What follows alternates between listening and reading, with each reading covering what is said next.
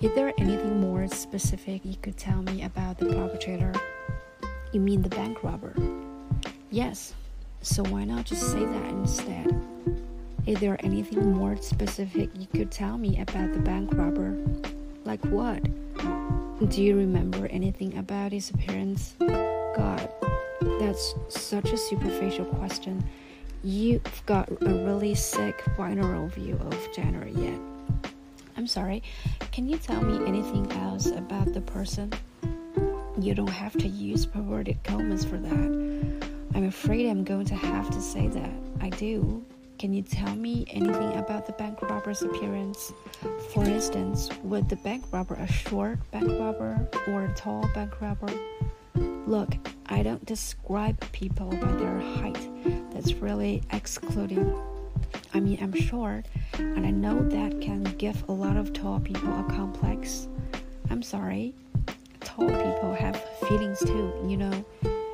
Okay, fine. Then I can only apologize again. Let me rephrase the question. Did the bank robber look like the sort of bank robber who might have a complex? Why are you rubbing your eyebrows like that? It's really creepy. I'm sorry, what was your first impression of the bank robber? Okay, my first impression was that the bank robber seemed to be a complete moron. I'll interrupt that as suggesting that it's perfectly okay to have a binary attitude to intelligence. What? Nothing. On what did you base your assumption that the bank robber was a moron? I was handed a note saying, Give me 6,500 krona. Who the hell would rob a bank for six and a half thousand? You rob banks to get 10 million, something like that. If all you want is 6,500 exactly, there must be some very special reason, mustn't there? I have to confess that I hadn't thought of it like that.